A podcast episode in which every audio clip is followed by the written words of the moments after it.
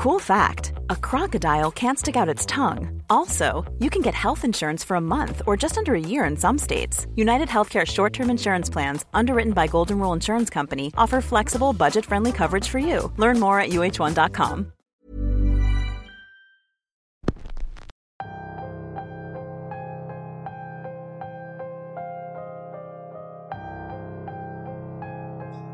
En todos lados se cuentan leyendas que casi siempre tienen un trasfondo oscuro.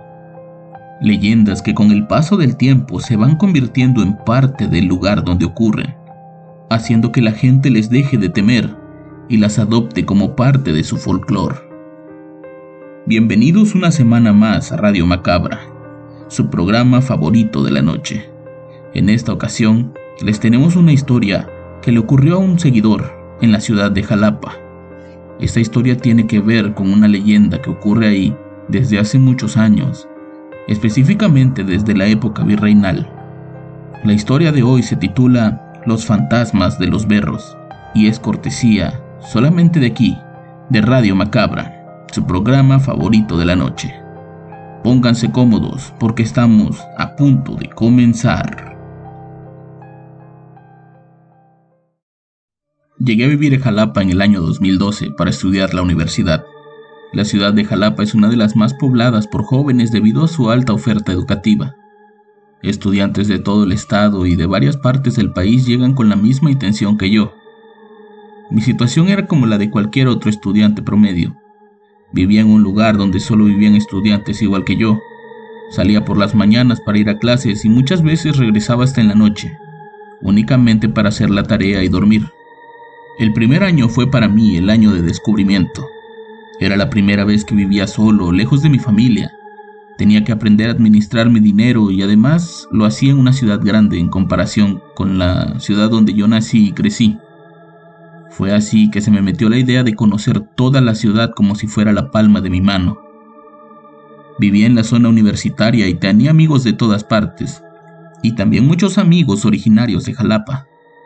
Iba a fiestas, a colonias al otro extremo de la ciudad y también frecuentaba lugares cercanos a donde yo vivía. Una tarde quedé de verme con una amiga en un hermoso parque llamado Los Berros.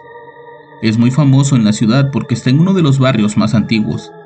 Su forma circular con andadores llenos de enormes árboles que te cubren del sol hace que sea el lugar perfecto para que las familias lleven a sus hijos a pasear los fines de semana. En aquella ocasión habíamos quedado de vernos ahí para ir a una fiesta a casa de un compañero de la escuela. Era octubre, y en esa época del año las tardes suelen ser muy húmedas. Una ligera llovizna se hace presente, lo que hace que la temperatura baje considerablemente. Además, la ciudad se llena de neblina, lo que hace que ese parque, con las viejas lámparas que lo alumbran, sea el escenario perfecto para una escena romántica. Recuerdo haber estado esperando en una banca frente al pequeño y llamativo kiosco que se ubica en el centro del parque. Poco a poco la gente comenzaba a retirarse, pues la visibilidad era poca. Esa noche descubrí que la noche y la neblina, a pesar de ser buenos aliados, también pueden ser presagio de algo malo. Ahí estaba yo, sentado viendo mi celular, esperando un mensaje de texto o la llamada de mi amiga para avisarme que ya había llegado. Venía con casi media hora de retraso y estaba a punto de comenzar a llover. De pronto escuché algo muy parecido a un grito que de inmediato me hizo levantar la mirada. Comencé a ver para todos lados, pero no lograba ver más allá de unos cuantos metros. La espesa neblina me lo impedía. Me gusta pensar que era el frío lo que me hacía hacer temblar esa tarde, pero cada vez que recuerdo ese evento me convenzo de que no era así. A lo lejos se escuchaba el ruido de autos y voces de personas que apresuradas corrían para tomar su autobús. Nadie quería estar en la calle en una noche como esa. Únicamente un loco o alguien muy desesperado como yo estaría sentado en los berros con la lluvia que se avecinaba. Pasaron un par de minutos y de pronto frente a mí vi la sombra blanca de una mujer. Una mujer que salía de las jardineras y caminaba en dirección a la calle Diego Leño. Su caminar era pausado, no hacía ruido. Su vestido blanco parecía arrastrarse por el suelo y de pronto, al pasar a un costado del kiosco, la vi perderse y hacerse una con la neblina. En ese instante la lluvia se soltó de una manera feroz. Lo único que pude hacer fue correr a refugiarme al kiosco. La lluvia era tan fuerte que de inmediato se hicieron grandes charcos de agua.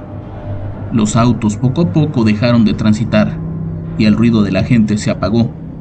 Ni una sola alma pasaba por ese parque. Era yo el único loco parado ahí, o al menos eso pensaba. Comencé a llamar por teléfono a mi amiga para decirle que una vez parara la lluvia me regresaría para mi casa. Había esperado mucho tiempo y ya estaba de mal humor. Intenté en varias ocasiones, pero las llamadas no salían. La señal del celular poco a poco se iba perdiendo hasta que de plano me quedé sin servicio. En ese momento escuché un llanto. La sensación de mi cuerpo ha sido la peor que he sentido hasta el día de hoy. Los pelos de todo mi cuerpo se erizaron uno a uno y las piernas se me congelaron por completo. Las manos me comenzaron a temblar y los hombros se me tensaron de una manera que nunca había sentido. No quise voltear de inmediato. Me quedé con la cabeza baja y los ojos cerrados, como esperando que ese llanto cesara. Al cabo de unos segundos, el llanto se fue apagando. Cuando por fin dejé de escucharlo, abrí los ojos, únicamente para encontrarme de frente con la misma mujer que había visto minutos atrás. Ahora estaba parada frente a mí, pero abajo del kiosco, con su vestido color blanco y el cabello suelto. Me miraba profundamente con esos enormes ojos y la piel casi del mismo color que su vestido. La mujer estaba bajo la lluvia, pero no parecía mojarse.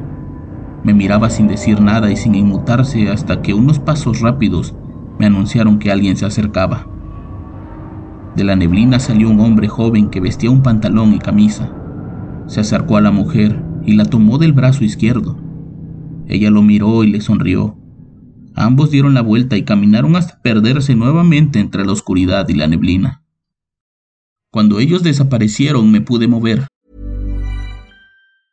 Hey, it's Danny Pellegrino from Everything Iconic. Ready to upgrade your style game without blowing your budget? Check out Quince. They've got all the good stuff shirts and polos, activewear, and fine leather goods, all at 50 to 80% less than other high end brands. And the best part? They're all about safe, ethical, and responsible manufacturing. Get that luxury vibe without the luxury price tag.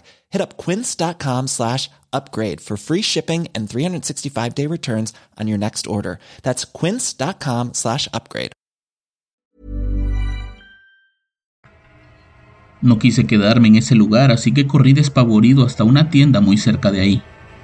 Llegué todo mojado y el hombre no me quería dejar pasar. Le dije que solo quería comprar una botella de agua, pues me acababa de pasar algo muy extraño en el parque. El hombre al verme temblando y no de miedo, aceptó. Tomé un poco de agua y le conté lo que había visto. El señor me escuchó muy atento y hasta cierto punto eso le provocó una sonrisa. Yo no entendía por qué se burlaba de mí. Yo no estaba inventando nada. Cuando por fin me tranquilicé, el hombre me dijo que lo que yo había visto era algo que ocurre muy seguido. Lo que tuviste fue a los fantasmas de los berros, me dijo. Esa noche el hombre me contó una historia sobre una pareja que se iba a casar y que por cuestiones poco claras no lo hicieron. A partir de ahí se aparecen en el parque cuando hay lluvia y neblina en la ciudad. Buscando información pude conseguir la historia a la que se refería el hombre de la tienda. Iba más o menos así.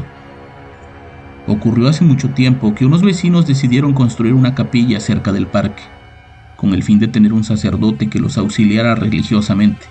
Así, empezó a erigirse la ansiada capilla, y cuando estuvo terminada, los habitantes buscaron un párroco para que se encargara de atenderla. Nunca se supo la causa por la que ningún cura quiso hacerse cargo de la capilla. Pasaron varios meses, y llegó un joven sacerdote, recién salido del seminario que ocupó el curato. Entre los nuevos feligreses de la iglesia había una niña como de 12 años, quien se distinguía por su candorosa belleza. El religioso sintió simpatía y atracción por ella desde que la vio. Con el paso del tiempo, este se convirtió para él en una obsesión, con un amor prohibido y desesperado. Cuando la jovencita cumplió 17 años y su belleza se había acentuado aún más, se enamoró de un joven que acababa de llegar de la vieja España, el cual también estaba muy enamorado de ella. Después de un breve noviazgo, decidieron casarse. Carmen, así se llamaba la muchacha, le dio la noticia a su confesor. Indignado el cura y sobre todo cegado por los celos, intentó convencerla de que no realizara ese matrimonio, asegurándole que su novio era un aventurero y cazafortunas. Ella no le hizo caso al sacerdote y los preparativos de la boda continuaron. La tarde anterior a la ceremonia, Carmen fue a la parroquia para confesarse. El clérigo la recibió malhumorado ya que al día siguiente tenía que oficiar la misa del casamiento. Su ira fue creciendo mientras Carmen en su devoción cumplía el rito de la confesión. El hombre no se pudo contener y se abalanzó sobre ella con la finalidad de besarla. Después de una feroz lucha, él pudo dominarla y llegó a propasarse con la pobre chica. En esos momentos cayó sobre Jalapa una terrible tormenta que, entre fuertes huracanadas, truenos y rayos, amenazaba con inundar la ciudad. El abominable acto concluyó con el asesinato de Carmen y la muerte del cura en los berros. No sé si lo que vi fue precisamente el espíritu de Carmen y su prometido, o fue algo más de lo que no se habla, pero sin duda es una más de las leyendas que abundan en la capital veracruzana. Sin duda este tipo de leyendas son parte fundamental de las ciudades en las que ocurren, y tenemos que preservarlas. Yo los espero la próxima semana con más historias y con más Radio Macabra.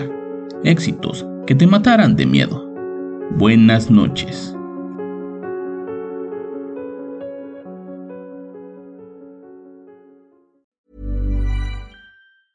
If you thought the only way to get a more defined jawline with natural looking results was through surgery, think again. Juvederm Volux XC is a non surgical injectable gel filler that improves moderate to severe loss of jawline definition and can help you achieve natural looking results with little downtime. Even better, this improved definition lasts up to one year with optimal treatment. No maintenance required. Improve jawline definition for a smooth, sculpted look with Juvederm Volux XC. For important safety information and to find a licensed specialist, visit juvederm.com. That's J U V E D E R M.com. Not for people with severe allergic reactions, allergies to lidocaine, or the proteins used in Juvederm. Common side effects include injection site redness, swelling, pain, tenderness, firmness, lumps, bumps, bruising, discoloration, or itching. There's a risk of unintentional injection into a blood vessel, which can cause vision abnormalities, blindness, stroke, temporary scabs, or scarring. Talk to a licensed specialist to find out if it's right for you.